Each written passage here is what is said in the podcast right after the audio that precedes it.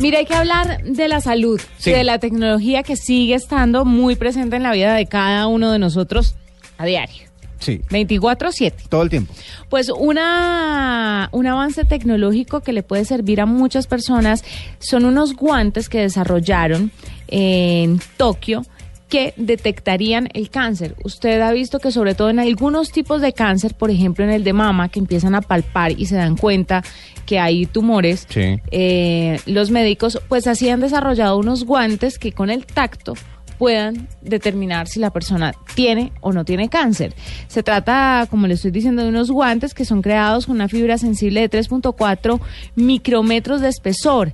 El material semielectrónico está fabricado en base a nanotubos de carbono.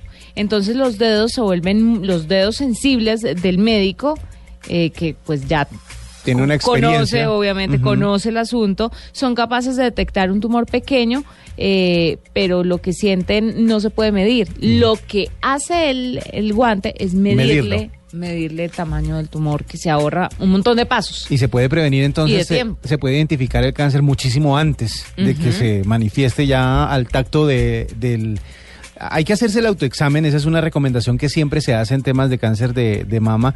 Y no solo a las mujeres, una cosa que, que hemos aprendido en los últimos años es que los hombres también pueden desarrollar ese tipo de cáncer y los hombres también deben Sí. estar atentos a lo que sucede en, eh, en el área de su del, pecho, pues, o sea, porque tienen que hacerse el examen también.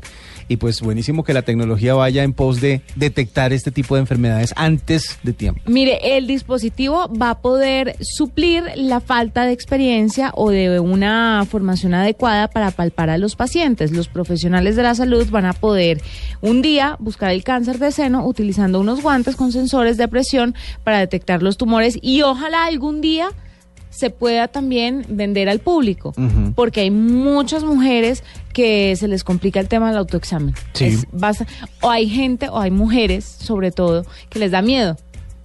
Entonces por eso no se hacen el No autoexamen o, o se lo hacen topemente y nunca se van a dar cuenta.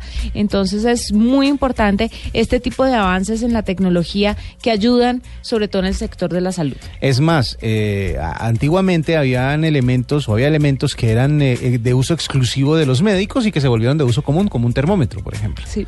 Entonces, pues es posible que esa tecnología también llegue a las casas. Oiga, ¿Cómo ha avanzado la tecnología en los termómetros, Claro, no? Ahora que tengo un bebé, láser. me doy cuenta que con chupo, Sí. yo me quedé en el termómetro que a uno se le caía y ¡pum! se se regaba. rompía el mercurio y se ponían a jugar con él, Sí, se no- sin saber que era tóxico. Exactamente. Entonces, hoy en día resulta que ya hay con ti, ti, con, Sí, con, Con láser, se puede con el solo contacto, con las chupitas, hay unas chupitas que se ponen también las per- la- No, y, le hunde un botón y se lo mide y ya. Y hay curitas también que uno se pone y le mide la temperatura. Y hay un chupo que usted se lo da al muchachito y él lo chupa y le, le mide la temperatura. Es una locura. avanzado un montón. Claro, la temperatura es uno de los parámetros más importantes para lo de la salud.